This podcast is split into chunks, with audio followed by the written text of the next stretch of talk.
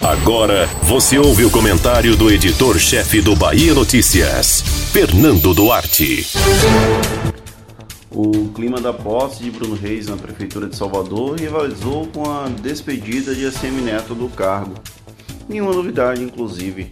Sabíamos desde o início que a vitória cachapante desse grupo político nas urnas geraria esse tipo de comportamento. No entanto, o tom de lançamento do agora ex-prefeito para uma candidatura ao governo da Bahia ficou mais explícito do que um eleitor desavisado imaginaria.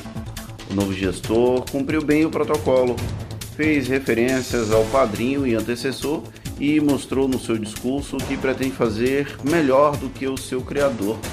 Foi respeitoso como quem entende a diferença entre ser subalterno e liderado e confidenciou um exercício de futurologia feito há mais de 20 anos.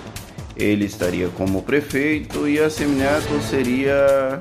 Bom, digamos que isso ficou nas entrelinhas. Se essa projeção aconteceu, ninguém terá condições de provar, já que pareceu uma conversa de bar entre amigos do que um planejamento específico, dadas as inúmeras variáveis para que os planos se concretizassem veio do próprio Semineto a principal indicação pública de como o grupo político vai se comportar a partir daqui. Ao citar o falecido ACM e o caminho trilhado, passando pelo Legislativo, pela Prefeitura de Salvador e só então buscando o governo da Bahia, o ex-prefeito deu a senha para os aliados. O discurso não foi de lançamento de candidatura, segundo o próprio autor, mas só um inocente acreditaria nesse argumento e frise-se. Não há problema em antecipar essa disputa de 2022, atirar pelas experiências prévias do que a falta de planejamento levou para os dois grupos que disputam o poder no Estado ao longo dos últimos anos.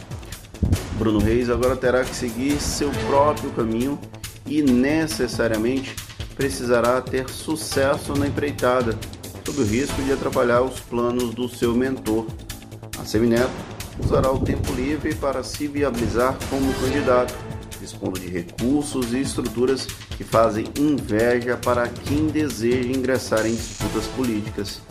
A transição soteropolitana foi o prenúncio de como devem se comportar os atores desse lado do campo de batalha.